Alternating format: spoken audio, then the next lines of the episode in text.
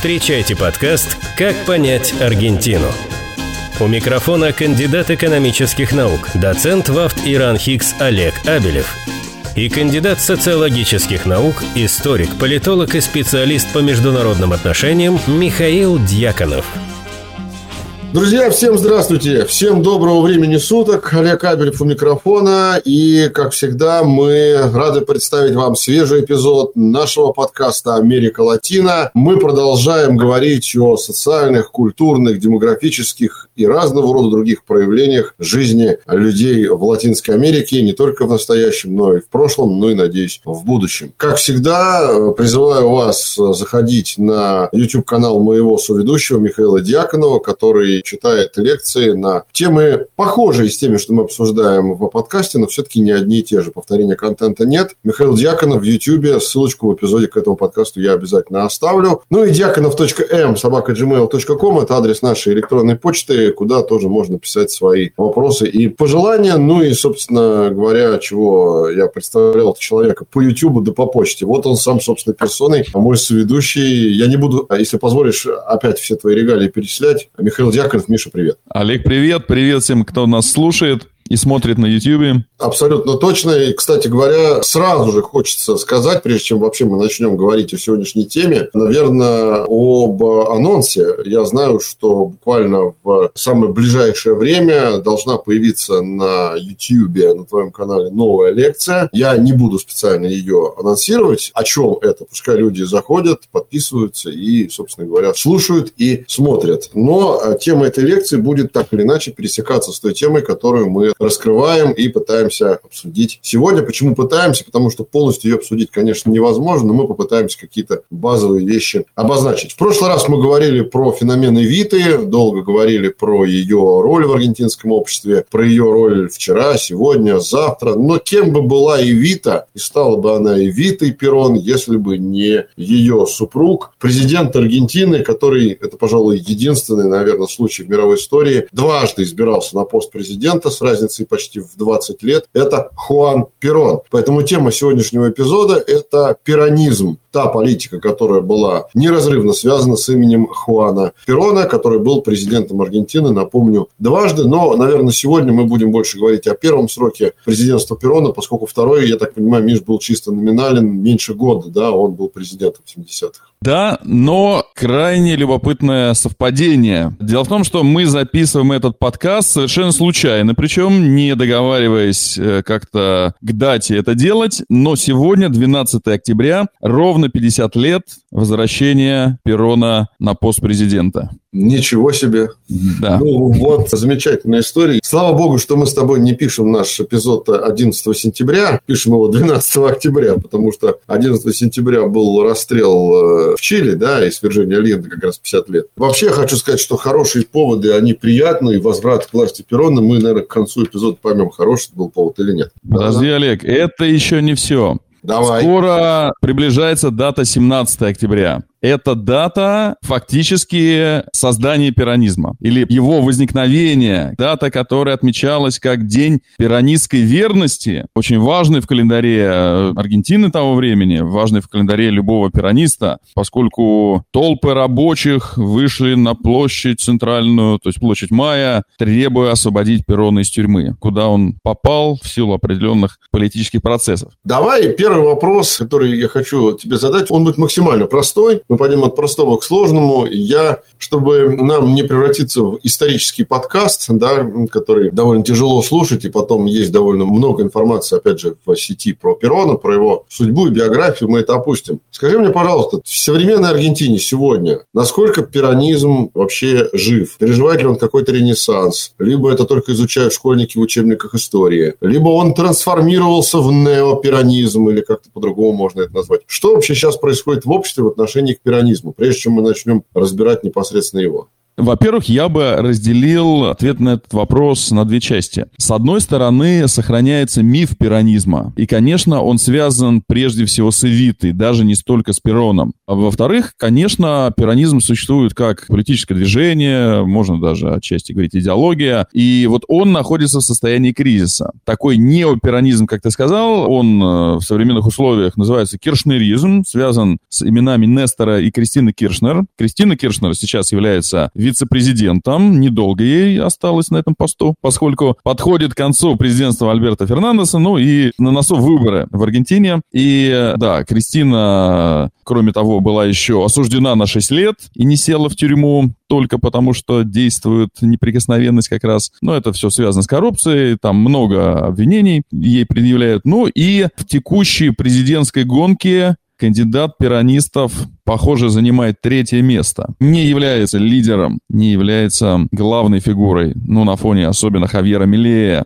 ну, я думаю, что об этом, может быть, мы э, более подробно отдельно, поговорим да. когда-нибудь отдельно ну, по поводу современного расклада политических сил. Меня интересует даже не столько там конкретные люди и, условно говоря, цифры на выборах, там, условно, третий, четвертый. Меня интересует вообще отношение общества к пиранизму сегодня в Аргентине. То, каким оно было тогда, мы еще поговорим. Вот сегодня, условно говоря, отношение к сталинизму в России сегодня, ну, мягко говоря, неоднозначное. Есть много мнений на этот счет. К ленинизму и так далее. Вот хотелось бы немножко про это поговорить. Насколько актуален Перрон сегодня как фигура, олицетворяющая определенную политику в умах и сердцах современных аргентинцев? Здесь я как раз бы так настойчиво и последовательно разделял бы Перрона как личность, как политика и миф перонизма, воплощаемый в Эвите прежде всего, и в представлением о вот этом золотом веке, да, таком земном рае определенном, который как раз создан механизм, который действительно существует до сих пор. Но, естественно, его разделяет э, не все аргентинское общество, поскольку существует достаточно такой серьезный раскол, и в том числе он связан с пиранизмом. Вообще, надо сказать, что перон, пиранизм — это такая важная точка отсчета аргентинской политики, аргентинской политической культуры. В каком смысле? Ну, вот не знаю, как философия от Платона во многом отталкивается, причем и те, кто продолжают его, и те, кто, наоборот, как раз через критику уходят куда-то в другую сторону. Вот аргентинская политика вынуждена в любом случае действительно отталкиваться от перона и перонизма. И киршнеризм как продолжение, и противоположная как раз позиция, так или иначе, это оппонирование. Тут сложно даже сказать. Может быть, не столько даже практики, сколько в том числе мифом перонизма. Ну, давай тогда мы действительно пойдем по такому пути. Не будем смешивать Богова и Кесарева, не будем смешивать личность Перона и миф о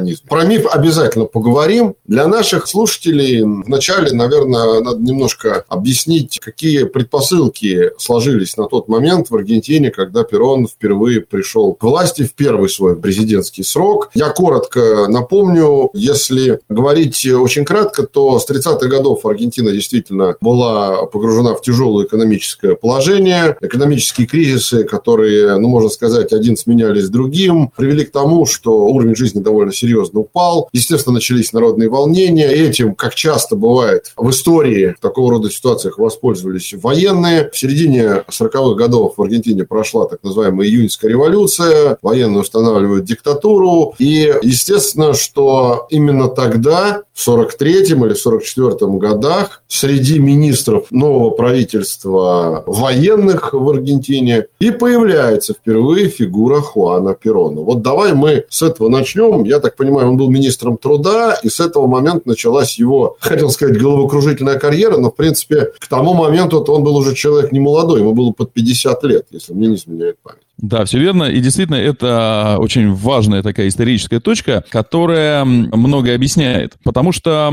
именно опора на профсоюзы, а вот тут уже оценки историков расходятся, сознательная, как такой план реализованный, или не настолько сознательная, а вот именно это оказывается действительно ключевым. То есть это опора, это обеспечение как раз социальной базы своей и приводит его фактически на пост президента. Я уже упоминал это событие, как раз 17 октября 1945 года, когда, скажем так, враги Перрона, ну или его противники в политическом истеблишменте привели к его отставке. Более того, он оказался заключен в тюрьму, но на улице выходят рабочие. Вот это проявление этой самой пиранистской солидарности, пиранистской верности своему лидеру. То есть такой пиранизм до пиранизма, или, может быть, самое начало пиранизма. Если мы говорим о создании пиранистской партии, хочется, во-первых, сразу спросить тебя, очень часто, чтобы нам дальше просто идти в правильном категориальном э, аппарате, очень часто термин пиранизм ассоциируется с термином хустисиализм. Иногда вообще я встречаю в скобочках в разных текстах это. Это вообще одно и то же, Миш. Тогда, может быть, сегодня, либо это разные вещи. Нет, в целом это одно и то же. Ну, просто есть некоторые нюансы смыслов. Скажем так, сам Перрон дал такое название своей партии, своему движению, хустисиализм, ну, то есть то, что основано на справедливости. Справедливость как главная ценность, как главный идеал. И пиранизм – это уже указание, ну, такой персоналистский характер этого движения вот на что мы можем обратить внимание. Как понять Аргентину? Хорошо, тогда давай немножко вот поподробнее про вот этот вот путь, который, по сути, за несколько лет проделал Перрон. Я начал говорить о том, что он стал министром труда в этом министерстве военных в середине 40-х. И ты говоришь, что 17 октября 45-го он становится президентом. В 46-м, 46 да. Три года. Ну, я не буду там детализировать по месяцам, не принципиально. Три года. Вот этот вот путь трехлетний, это путь формирования Перрона как политика, или он уже к этому моменту, придя в состав военной хунты на пост министра, примерно понимал свою цель, чего он хочет, и просто уже шел к этой цели. Либо это идея хустисиализма, пиранизма, социальной справедливости, она формируется именно в эти годы. Вот это интересный момент, который хочется понять. Момент интересный и неоднозначный в том смысле, что ученые, сами аргентинцы, они по-разному отвечают на этот вопрос. Поскольку, с одной стороны, действительно мы можем обратить внимание на те идеи или какие-то жизненные обстоятельства, в том числе, скажем так, это поездки в Европу, в Италию, Советский Союз. То есть он мог наблюдать, это конец 30-х годов, то есть он мог наблюдать воочию фашизм, например, итальянский, или там советский Советский Союз, кстати, с которым он восстановил отношения, будучи на посту президента. Это с одной стороны. И наверняка это повлияет на идейную базу и практику пиранизма. А с другой стороны, есть такое впечатление, ну или оно может сложиться, что вообще не слишком-то у него был какой-то однозначный план. По крайней мере, если обратиться к его письмам Виты, когда он находился как раз в тюрьме, в заключении, он пишет примерно следующее. Ну, во-первых, наконец, предлагает предлагает ей выйти за него замуж, а во-вторых, говорит э, о том, что давай уедем куда-нибудь на юг, там в Чубут, в Патагонию, и вот будем жить тихо и спокойно. Ну, это не точная цитата, но примерно об этом. Сложно сказать, что это какая-то попытка отвести внимание своих э, политических противников, которые потенциально, естественно, могли там Слушай, просматривать все эти, все эти письма, или вот реально. Миш, у меня, когда ты про вот эти письма и Вити, мне первая значит, аналогия, которая пришла в голову, она лет, наверное, на 400 назад, ее надо туда, назад в историю уйти. И мне почему-то вспоминается визит Ивана Грозного в Александровскую Слободу. Мол, я удаляюсь, да, тихо, да. мирно, а вы тут да. занимаетесь. Нет mm. такой аналогии? Может, это был просто да, просчитанный, понятный, четкий перона со стороны, так сказать, давающий посыл определенного характера. Да.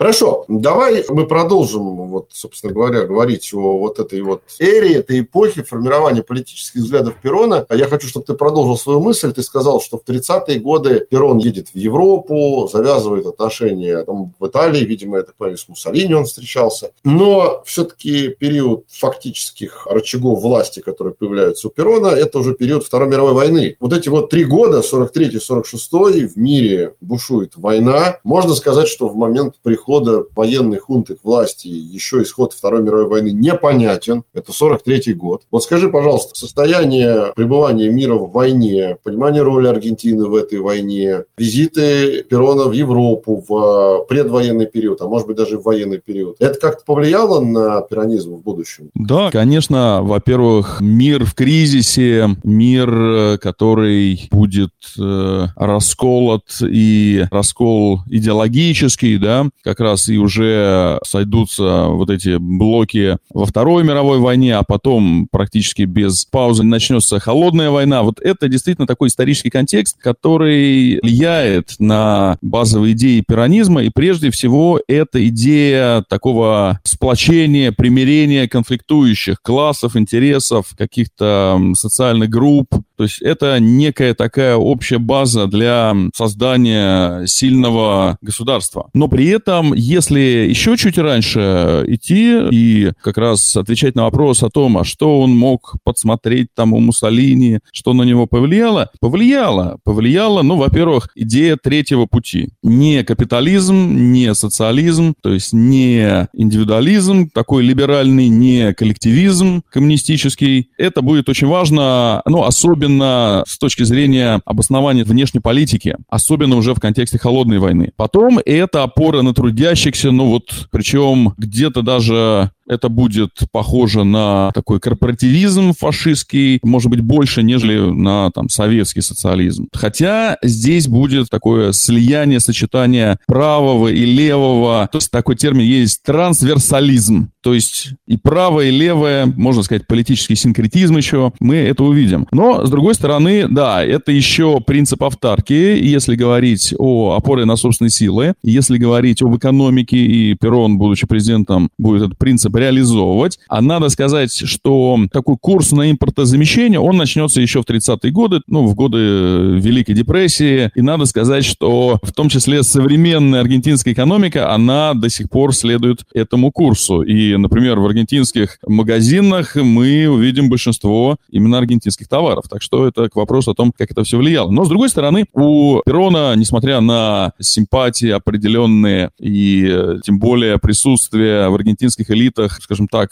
личностей, которые были достаточно тесно связаны с нацистской Германией, например. Несмотря на это, да, и, естественно, после войны многие нацисты отправились в Аргентину. Несмотря на это, в идеологии пиранизма и в практике, в общем-то, нет особо места расизму, да, или какому-то социал-дарвинизму, я не знаю, или ориентации на внешнюю экспансию, например. А скажи мне, пожалуйста, Миш, мой любимый вопрос, как так вышло, я очень люблю задавать, как так вышло, что массовые волны миграции нацистских преступников, ну и даже людей, скажем, близких к НСДАП уже после Нюрнбергского процесса, по сути, стартовали именно в годы президентства Перона. То есть, это первые годы поствоенные, конец 40-х, начало 50-х. С одной стороны, ты говоришь, что ничего общего у пиранизма с расизмом нет. И в этом смысле, скажем так, прием таких людей прием таких граждан страной согласуется с этим постулатом о том, что пиранизм и расизм – это разные истории. Перрон действительно крайне критично отнесся к Нюрнбергскому трибуналу, рассматривая его как ну, такое судилище победителей. Но в принятии беглых нацистов, пожалуй, все-таки очень велика роль даже, может быть, не его лично, а представителей элит, которые ну, испытывали определенные действительно симпатии к нацистской Германии. И надо сказать, что Перрон, он же был еще и военным министром, и Аргентина объявила войну все-таки Японии, Германии, но произошло это только в марте 45 года. Это вообще отдельная такая тема Аргентина, нацизм, поскольку, во-первых, достаточно такая мощная волна немецкой миграции и в Буэнос-Айресе, и в регионе Барелочи особенно. И, например, был огромный праздник, когда случился аншус Австрии в Буэнос-Айресе, да, в 1938 году в Лунопарке собрали собрались 20 тысяч нацистов немецко-аргентинских. Это событие называют самым большим таким нацистским, не знаю, собранием, съездом за пределами Германии. То есть там действительно висела огромная свастик, ну, то есть можно посмотреть ну, фотографии. Была большая сеть нацистских и шпионов, и вот, так скажем, пятой колонны. У Гитлера были планы определенные на Латинскую Америку. Так что это все связи очень тесные. При этом, что называется, называется исторический парадокс. Аргентина, и в частности и Вита, и фонд Виты оказывал поддержку созданному в 1948 году государству Израиль. И даже потом уже Голда Мейер встречалась с Эвитой, приезжала в Аргентину и ее за это благодарила. Вот для меня, честно говоря, как человека, живущего в другой эпохе, в другой эре, вот эти противоречия, они понятны. Политика – это, в принципе, смесь, клубок всегда противоречий. Но приезд, значит, в Аргентину нацистских преступников, а через несколько лет приезд туда Голда Мейер, ну, как как-то у меня не очень это в голове укладывается, но, видимо, такова политика. Наверняка Голда Мейер знала о том, что нацистские преступники в Аргентину едут. Думаю, да. Но, тем не менее, это крайне любопытный факт. И он, кстати, еще раз подтверждает очень важный постулат и важную максимум в отношении любой политики, какой бы она себя не выказывала, что все-таки политика часто нужно поставить напротив этого слова знак равно двойные стандарты. Вот они в чистом виде. То есть, с одной стороны так, а если с другой посмотреть стороны, то это. Как понять Аргентину? Знаешь, продолжая эту тему, я все-таки, скажу так, истоков перонизма, прежде чем мы перейдем к непосредственно к самим реформам Перона и его уже политическому влиянию в годы его президентства, последнюю такую тему, такой вопрос, который я хотел бы затронуть применительно к пути Перона к власти. Ты абсолютно правильно сказал, что роль профсоюзов она была неоценима в восхождении Перона на вершину аргентинской политики. И то, что он был министром труда, это как раз только подчеркивает. Но, как ты думаешь, мы с тобой, помнишь, говорили в прошлом эпизоде про Эвиту, о ее, безусловно, позитивной роли в вопросе формирования общественного мнения в отношении заботы о детстве, как одном из постулатов пиранизма. Говорили о том, что оказывалась всяческая поддержка рабочим и так далее и тому подобное. Но в это же время мы с тобой говорили о том, что многие предприниматели были обязаны отчислять в этот фонд деньги. До появления этого фонда, с момента того, как Перрон становится президентом, какие у него складываются отношения с бизнесом, частным бизнесом, с предпринимателями и вообще, насколько на протяжении всей своей политической карьеры Перрон будет принимать или не принимать частный крупный бизнес в стране. Был период национализации, мы об этом еще будем говорить, но, с другой стороны, это была не тотальная национализация, как это было в Советском Союзе, например. Несмотря на то, что, конечно, у нас создается такая ассоциация первая Перрон и Дескомисадос, то есть те самые рабочие, которые стали основой его политического успеха, или еще их называли Кабесита Негра, ну то есть черная головка, те как раз выходцы из провинции, которые в 30-е годы будут приезжать прежде всего за работой в Буэнос-Айрес. Не стоит забывать вот эту идею такого социальной консолидации, объединения разных элементов общества, и в том числе буржуазии, в том числе даже крупного капитала. Вообще, одна из э, идей заключается в том, что Перрон создает, или перонизм создает национальную буржуазию. С одной стороны, национализация, с другой стороны, именно как раз развитие легкой промышленности или, например, металлургии, да, то есть в разных отраслях это будет происходить. Так что, опять же, миф перонизма на первый план, выводящий именно рабочего, и реальная экономическая история, они здесь достаточно сильно расходятся. Я хочу одну цитату привести. Мне очень хочется услышать твой комментарий по поводу этой цитаты. Я вначале ее приведу, потом э, скажу, о чем идет речь. Задача нашего государства – разработать для своей страны независимую политику с участием э, простых граждан. Задача нашего государства – заниматься индустриализацией. Задача нашего государства – заниматься импортозамещением. Вести независимую политику и не зависеть от большого влияния иностранного капитала. Конец цитаты. Ты как считаешь, что веет каким-то очень современным, особенно в российском правом? Я думал, ты спросишь, чья это цитата? Нет, я не... Зачем? Ну, я не изверг, как в том анекдоте, нет. Очень похоже, не правда ли, на современный российский экономический Да, конечно, конечно. Очень похоже. Вот. Но это было сказано отнюдь не... Ну, вообще, похоже было сказано президентом Путиным буквально недавно на Валдайском да. форуме. Да. Вот. Но а, вот именно похоже. А вот то, что я процитировал, а, было сказано в 1959 году Фиделем Кастро про политику Хуана Перрона. И вот в связи с этим вопрос. Ты видишь какие-то общие истории в этой поездке? А если можно современную российскую ситуацию наложить на пиранизм начала 50-х, по-моему, очень много общего. Много. И э, в том числе, конечно, это связано с внешней политикой.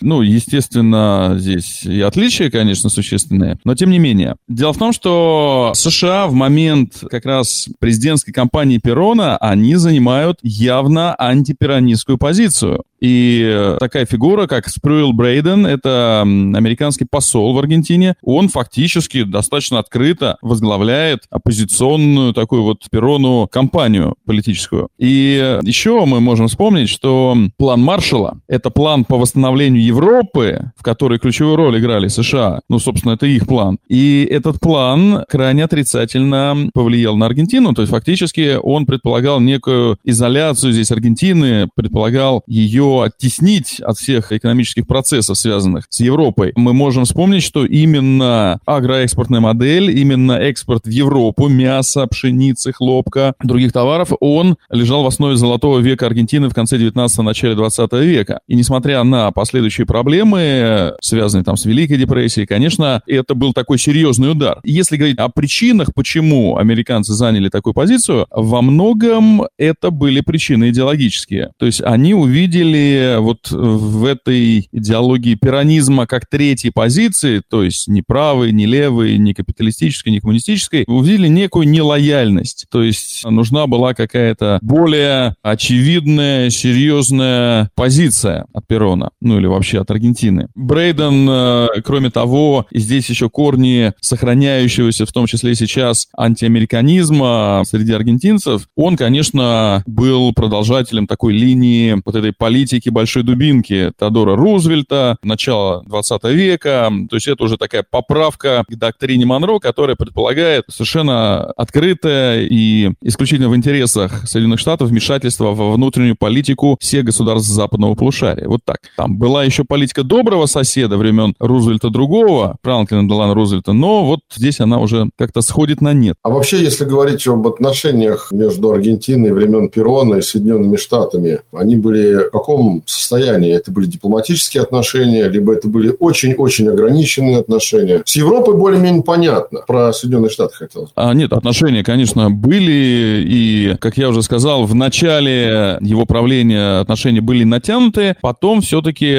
несколько сблизились уже чуть позже, скажем так. Конечно, отдельным важным элементом пиранизма является все-таки национальная идея, можно сказать, национализм. И, конечно, в основе пиранизма, или, по крайней мере, в риторике пиранизма будет лежать идея суверенитета и, конечно, в том числе суверенитета от экономической зависимости от других стран, да, в том числе США. Перрон будет говорить о том, что, став независимыми в 1810 году, мы остались please. Зависимыми экономически. История, она великая вещь, она циклична. Насколько живо звучат эти речи Перона, хотя они были сказаны в начале 50-х, я так понимаю, даже в конце 40-х, вот mm-hmm. то, что ты говоришь. Смотри, если мы идем дальше по политическим ступеням, по которым вступал Перон, можно в целом, наверное, разделить все его реформы, когда он был у власти на экономические и на социальные. Про экономические, наверное, мы еще скажем, тем более, что частично мы их уже затрагивали, затрагивали и затрагивали в предыдущем выпуске, когда говорили про Эвиту. Меня больше интересуют социальные реформы, и они меня больше интересуют в контексте, как это ни странно, советского опыта. У меня нет задачи сейчас разбирать с тобой каждую социальную реформу Перона. Это мы уйдем очень далеко, и думаю, что это будет зрителю слушать довольно скучно. Но вот такие вещи, как социальные лифты, как членство в профсоюзе, по-моему, ну, если не юридическая, то фактическая монопартийность, когда к концу президентства Перона 9 из 10 10 аргентинцев были членами пиранистской партии. То, что профсоюзы входили в состав управляющих органов даже на федеральном уровне. С одной стороны. С другой стороны, замораживание квартплат, удерживание цен, причем было понятно, что рано или поздно это замораживание, оно не может быть вечно, запрет забастовок, и как все вот это согласуется вообще? С одной стороны, 13 зарплата, и каждый год ты едешь в дом отдыха. С другой стороны, бастовать запрещено. Уплата ЖКХ, кварт, платы заморожены. Несмотря на то, что инфляционная составляющая в экономике росла. И, в общем, потом это привело, наверное, стало одной из причин того, что Перрон не удержался у власти. Вот как это все согласуется? Можно ли вообще прокинуть мостик? Советский опыт, стал ли он таковым для Перрона, поскольку в Советской России это все стало создаваться чуть раньше? Либо это вообще две параллельные истории, не надо тут сравнивать. Перрон шел своим путем, советский эксперимент шел своим путем в этом смысле. Да, я думаю, что, конечно, здесь достаточно такого самобытного, собственно, аргентинского, пиранистского. Во-первых, время первого президентства Перона – это время такого гигантского перераспределения в аргентинской экономике, в аргентинском обществе. Это действительно вот эти социальные программы, это фактически создание государства всеобщего благосостояния. Это очень резкое снижение безработицы, например, это тот же фонд Эвиты, который, скажем так, помогал обездоленным, да, это практически во всех сферах социальной политики какие-то успехи, это школы, которые открываются, это расширение возможностей получения высшего образования, это новые больницы, это санатории, тоже мы говорили уже про Эвиту, да, которая считала нужным, чтобы рабочие могли увидеть море буквально, буквально так. Это кампании против болезней, там, против малярии, например, туберкулеза, сифилиса. Ты все это перечисляешь, и мне это все напоминает советский эксперимент. Рабочие могли увидеть море, прививочные кампании, коллективные договора профсоюзов, обязательное участие кого-то из профсоюзов в представительных управляющих органах и далее я могу перечислять дальше. Поэтому отсюда и мой вопрос. Да, ну, безусловно, конечно, есть много общего, но при этом пиранизм – это, как уже было сказано, такое лево-правое движение. Так что, если говорить о том же запрете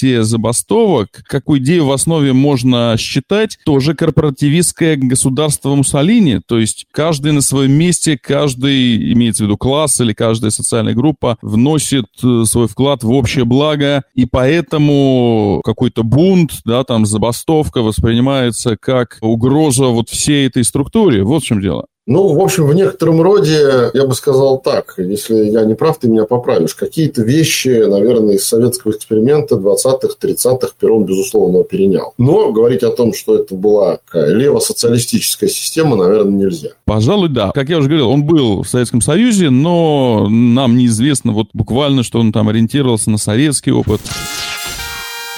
Как понять Аргентину? Вот что уж точно нельзя признать фактором породнения и что уж точно не роднит пиранизм с советским экспериментом, это отношение к религии и, в принципе, к религиозному культу. Я не могу сказать, что оно было таким же однозначным, как в советское время. Наверное, все-таки здесь степень свободы некоторая у служителей культа была во времена пиранизма. Но я так понимаю, что у Перона были очень натянутые отношения с религиозным сообществом Аргентины, с Святой Церковью. Вот расскажи пару слов про это. Как вообще это формировалось, как эти отношения строились и в итоге к чему они пришли? Да, причем в начале его президентства в целом отношения были вполне... Толерантные, дружные. как принято Ну говорить, да, да, можно и так сказать. Но целый ряд факторов привели к открытому конфликту, который во многом и привел к отстранению Перона от власти, к его свержению в 1955 году. Причины можно назвать назвать следующие. Во-первых, церковь, конечно, претендовала на такую особую свою роль. Перрон, создавая государство такое монолитное, такое, скажем так, где оно выстраивает вот эту структуру, где каждый оказывается на своем месте, оно явно идеям или каким-то представлениям церкви здесь противоречило. Это во-первых. Во-вторых, это фонд Эвиты, который здесь выходил на передний план поддержки неимущих, тогда как до этого этим, безусловно, занималась церковь, да, то есть кто-то жертвовал частные пожертвования, шли в церковь, ну, а та уже от себя их распределяла. И, конечно, здесь мы видим и такое смещение народной любви, скажем так. Если церковь до этого была тем э, институтом, к которому обращались народные мольбы и просьбы, и, естественно, когда они получали это и какая-то благодарность, ответная, то теперь это было государство, теперь это была Эвита, более того, даже вот так персонализированно мы можем говорить, и при жизни Эвиты уже начинается фактически ее такая гражданская канонизация. Мы говорили о том, что это в конце концов приведет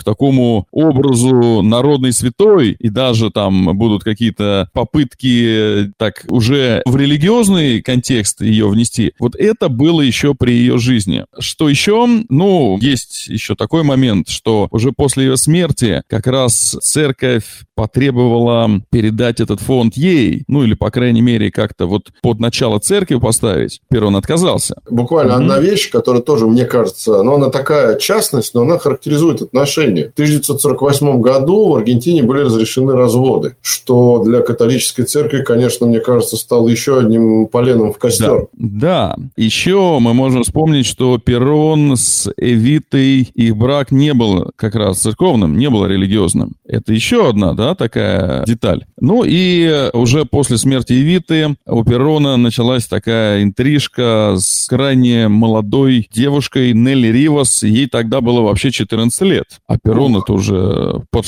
под 60 уже. Да, даже под 60. Даже под 60. И вот это оказалось еще одним таким элементом всей этой истории. Ну, а кроме того, не только такая сакрализация Евиты, но и вполне возможно идея создания национальной, можно даже сказать, государственной церкви, которая будет как-то противопоставлена даже католической, это все, очевидно, будет причиной вот этого конфликта в итоге. А потом, когда уже церковь примет участие в 55 году фактически в заговоре против Перона, перонисты будут даже сжечь церкви, кстати. А Перон сам к тому времени будет уже от церкви отлучен. То есть настолько серьезный был конфликт. Но я хочу сказать, что, безусловно, опять же перекликаются некоторые вещи. Ты сейчас сказал про попытки создания государственной церкви, противовес католической. Опять я увожу в советский опыт, 20-е годы, попытка, опять же, создания официальной, ну, не назовем это официальной церкви, но людей, которые отстаивали позиции государственнические, и были разные там союзы воинствующих безбожников, была традиционная церковь, все это так, в общем-то, вот смешивалось и переплеталось. А были еще краспопы, как их называли, ну, то есть вот в какой-то момент, да, пытались даже что-то такое создать. Да, да, то есть опять мы видим довольно такие понятные аналогии. Ну, кстати говоря, вот ты сказал про интрижку, и интрижка это точно была не последней в жизни Перона, а последней интрижкой в жизни Перона вообще стала женщина, которая вошла в историю, на самом деле. И в этом статусе Эвита, о которой мы с тобой прошлый эпизод делали, она не вошла в историю, а вошла в историю Мария Мартинес, она же Изабель, которая стала первой в мире женщиной-президентом. Понятно, что по воле случая, но тем не менее. Да, но это уже не интрижка, это его третья жена. Я в кавычках которая, назвал, конечно. Да, конечно, конечно, конечно. Которая стала вице-президентом, когда Перон уже вернулся к власти в 1973 году. И действительно, после его смерти она стала президентом. И вот здесь, пожалуй, мы уже можем как раз обратить наше внимание на перонизм после возвращения Перона к власти. Поскольку здесь мы увидим очень такие важные процессы в самом перонизме, а именно раскол. То есть дело в том, что, конечно, контекст холодной войны прежде всего здесь сыграл свою роль. Перонизм в конце концов раскалывается. И буквально, когда Перон прилетает из Испании вот так триумфально, возвращается, его в аэропорту встречают хотел сказать, почти как национальную сборную, но нет. Есть даже какой-то, Миш, по-моему, исторический термин, он называется бойня при Эзейзе, как-то да, так, да, такое. Да. Давай да, немножко Эзейзе, в двух словах. Да, да. Э, да, Эзейзе это аэропорт, ну ладно, а, сборную встречает где-то 5 миллионов человек, вышедшие на улицы города, Перона 2 миллиона. Ну, сделаем поправку на время все-таки, да? Да, да, да. 5 миллионов а. встречали сейчас, зимой. Да, да. Так вот, начинается действительно бойня, потому что Перона встречают как правые пиранисты, к тому времени уже сформировавшееся такое направление внутри этого движения, и левые пиранисты, очевидно, тоже появившиеся. И э, действительно происходит столкновение. Правые пиранисты даже какую-то готовят засаду против левых, ну, то есть там с жертвами, с убитыми, ранеными. Надо сказать, что вот это разделение на два таких крайних течения, оно отчасти было предопределено, отчасти оно было заложено в самом основании перонизма. Ну, во-первых, мы уже упоминали о том, что Перон стремился такую третью позицию всегда занимать и во внешней, и во внутренней политике с точки зрения идеологии, и всегда выражался достаточно так витиевато и, ну, неопределенно в таком идеологическом спектре. А кроме того, в самом перонизме и Вита во многом отражала как раз вот это левое начало, то есть связь с рабочими, их какие-то чаяния, а Перрон, который, в частности, он был против того, чтобы она баллотировалась на место вице-президента. Почему такую позицию занял? Потому что играл роль как раз вот этого объединителя, да, вот такого медиатора, что ли, между рабочими и вот крупной буржуазией, и в том числе тогда еще церковью, и военными. То есть вот эта линия там тоже присутствовала. И, конечно, национализм. Так что в какой-то момент действительно перонизм разделился. И это повлияет на последующие события. Потому что уже после смерти Перона, при Изабелите, все это выйдет на такой передний план, все это перейдет к открытому противостоянию. И такой термин в Аргентине используется лагрета, то есть трещина, да, раскол. Раскол, на самом деле, можно этот термин применить еще к 19 веку, да, там, а можно вот к пиранизму, а можно там к современности. Но тогда это была такая организация, как ААА, антикоммунистическая Ассоциация Аргентины. И ключевую роль играл такой тайный кардинал при изобилите Хосе Лопес Рега. Это человек был, который имел эзотерический, мистический стиль мышления, был связан с масонами в том числе. А с другой стороны, это левый пиранизм, это Монтанерос, это фактически такие партизаны, причем и провинции, и уже такое городское партизанское движение. И вот, в конце концов, они именно столкнутся. И это все приведет ведет к истории последней хунты, как раз где Монтанеросы будут ее главными врагами, главной мишенью. Как понять Аргентину? Говоря о пиранизме мы постепенно подходим к финалу. Я бы, наверное, еще две темы хотел затронуть. Мы пропускаем вполне логично период между первым и вторым президентством. Мы так плавно уже перешли к второму президентству. Оно было непродолжительным. Спустя 9 месяцев Перрон умирает от ишемической болезни сердца. И Изабелита становится первой в мире женщиной-президентом. Но, опять же, из серии вопрос, как так вышло. Вообще, на самом деле, найти в примерах мировой истории возврат человека спустя такое продолжительное время на высший пост в государстве практически невозможно. Я не буду утверждать, что такого не было. Наверное, такое было, но сейчас мне в голову ничего не приходит. За счет чего Перрон смог второй раз стать президентом? Какая к тому моменту сложилась ситуация? Вот, наверное, я бы так сказал. Я думаю, что прежде всего за счет того, что оказался жив пиранистский миф. И спустя 18 лет после того, как он покинул пост президента. А вот здесь мы, пожалуй, действительно можем обратиться к этому аспекту пиранизма. Или еще есть такой термин в Аргентине «el gran relato пиранизма», то есть «великая история пиранизма». Фактически сконструированный миф, причем мы даже знаем человека, который это сделал.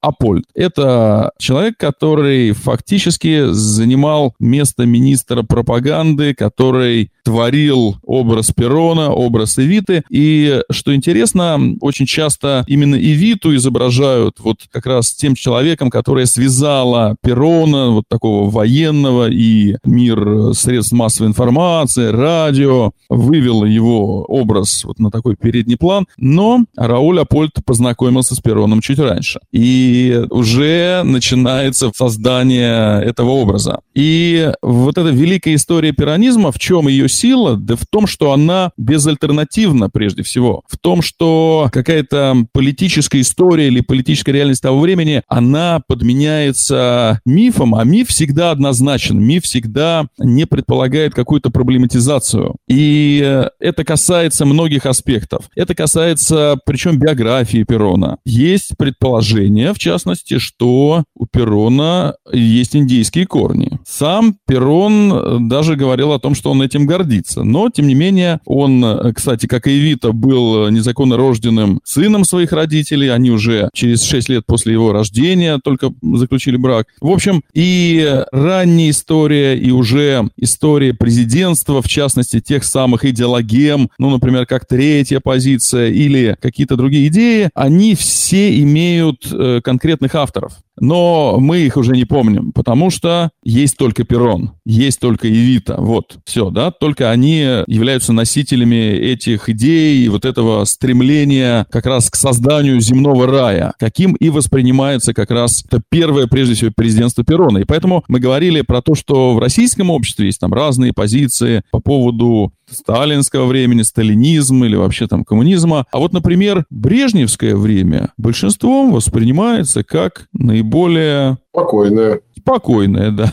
Как ну, лучшее время. Термин, как лучшее время. время есть да. Там. Но застой все-таки скорее негативный такой термин, да, а это вот время, ну, я понял. Да, которое действительно порождает массовую ностальгию. И вот туда, да, туда большинство хочется вернуться. И, кстати, в современной России мы встретим такой местами и ренессанс сталинизма, и чего-то такого вот э, радикального, но прежде всего это будут такие отсылки именно к брежневскому времени. в догонку про историю пиранизма немножко добавлю. В Буэнос-Айресе есть сеть ресторанов «Перрон-Перрон». А еще ресторан «Святая Вита». Во-первых, это действительно места, где встречаются пиранисты. А во-вторых, это не просто рестораны, это места, где есть настоящие такие алтари. Перона, Эвиты, Марадонны, кстати, там написано на стене «Марадона пиранист». И вот не случайно в современном аргентинском обществе уже после Перона это находит э, отклик, это является предметом э, ностальгии, безусловно. То есть, с одной стороны, это выглядит в некотором смысле так, как что-то, не знаю, постмодерн какой-то, но это совершенно реально. И, кстати, совсем недавно я познакомился с аргентинским художником, таким, я бы сказал, крайне самым значительным значительно, наверное, в современном аргентинском искусстве Даниэль Сантаро — это художник, который в своем творчестве исследует вот эту природу памяти, ностальгии и того самого пиранистского мифа. Я теперь, после того, как мы с тобой плавно подходим к финалу, напомню, мы начали с э, двух таких вещей. Первая вещь – это отношение современной Аргентины к Перону, и второе – это такая дихотомия, реальная фигура и миф пиранизма. Мы тоже с этого начали. Я хочу завершить э, вопросом тебе, который отчасти относится к этим двум моментам. Обычно по прошествии какого-то периода времени в стране,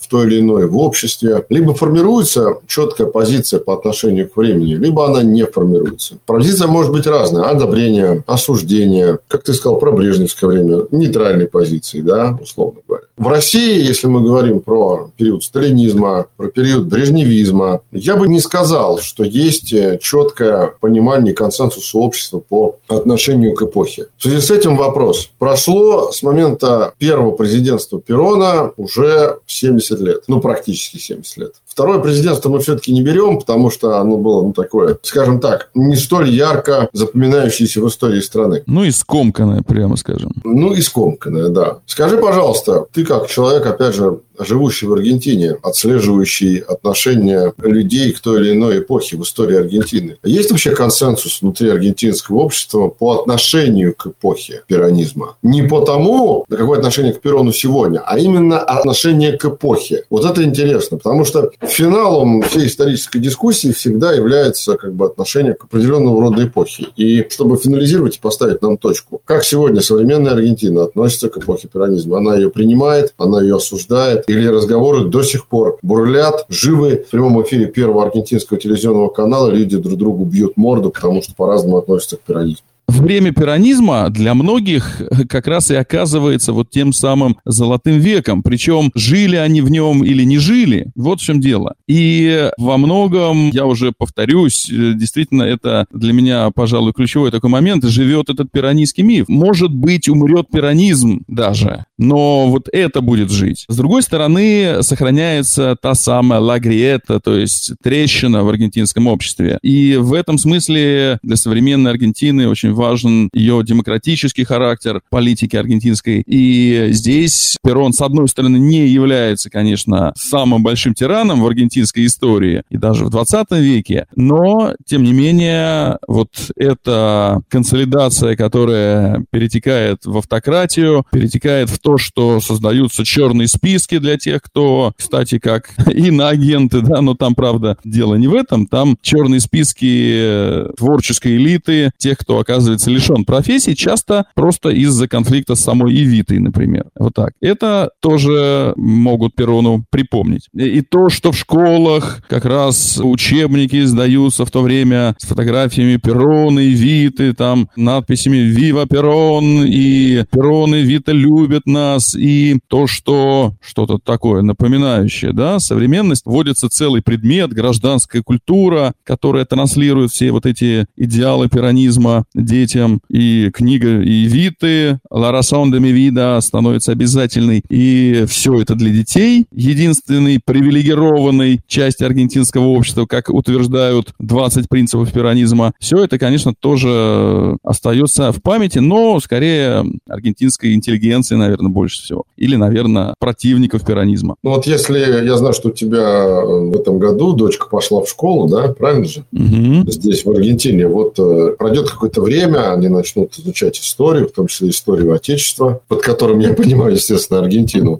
Как Перрон сегодня воспринимается? Первая калька отношения нации к той или иной исторической личности – это ведь его изображение в учебнике истории. Это то, что ты рассказываешь молодому поколению и формируешь у него, ну, как бы образ эпохи. Да, я даже не про личность говорю, про эпоху. Как сегодня Перрон преподается? Что это из серии вот автократия или там диктатура, либо это было время возможностей, либо все-таки как-то взвешенно она преподается, условно, подается. Честно, не открывал еще учебник аргентинской истории школьной, но в целом... Ну, как ты думаешь, э, как ты думаешь? Я думаю, что есть попытка такого достаточно нейтрального, рационального осмысления этого. Хотя, конечно, и Вита все-таки, скорее всего, остается такой фигурой светлой прежде всего. Ну, а если говорить про школу, то еще до того, как начинают изучать какую-то историю, да, все равно есть постоянные праздники, постоянные какие-то памятные дни, но это личности гораздо более ранней истории, то есть Сан-Мартин или Бельграна, такие персонажи исторические. Я бы немножечко добавил. Мы говорили про индустриализацию Аргентины при Пероне, про национализацию, ну, например, железных дорог. Ну, вот э, к этому времени относится еще крайне такой любопытный проект, который должен был Аргентину вывести в лидеры именно создание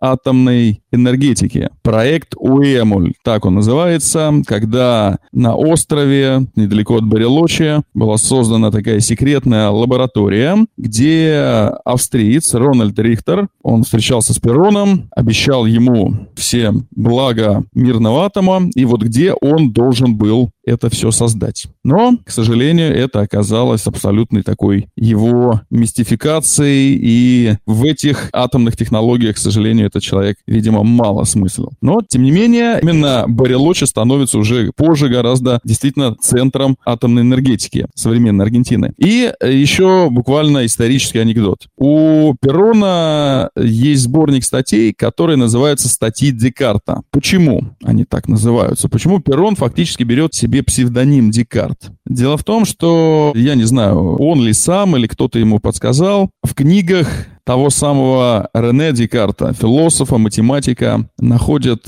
его псевдоним. И этот псевдоним Перрон. А Перрон вот отдает такую дань ему сквозь века. Красиво, красиво. Если это действительно так, то это действительно красиво. А если это не так, это тоже часть э, мифа пиранизма. Вот, кстати, очень характерно, что мы этим заканчиваем, потому что это и есть отголосок мифа о пиранизме. Вот это и показывает неразделенность, по сути. Мы пытались весь выпуск разделить Перона как историческую личность от мифа о Пероне. Я, честно скажу, обычно в конце, знаешь, ведущие говорят, мы пытались то-то, то-то, то-то сделать, и все-таки я считаю, что у нас получилось. Ура! А я скажу наоборот. У нас не получилось. И в этом смысле это хорошо. Потому что Перрон, как выясняется, не разделен от мифа. А это и есть ответ на этот вопрос. Это правда. Ну что ж, теперь уже точно будем завершать. Я хочу в конце сказать, что я смею верить и надеяться, что по истечении времени, развития хронологии на этой ленте времени в историческом контексте, да и в будущем, который потом будет становиться прошлым, в аргентинском обществе будет формироваться неважно какое, но самое главное, хотелось бы, чтобы оно было четкое и понятное отношение к эпохе пиранизма. Не конкретно к Перону как к личности, не к мифу о пирамизме, тем более, что они, как мы выяснили, соединены, а к этой этой исторической эпохи. Мы со своей стороны постарались с Мишей ну, как-то немножко внести какую-то лепту в этот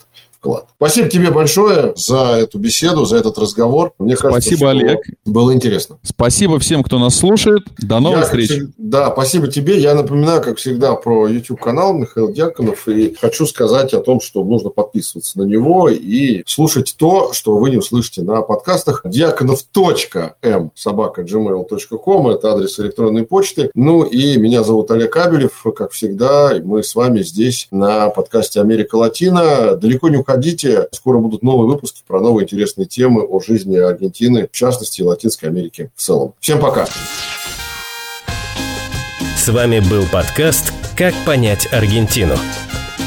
Напоминаем, что нас можно слушать на Apple подкастах, Google подкастах, CastBox, Spotify, ВК, Сберзвуки и Яндекс.Музыке. Услышимся в следующих выпусках.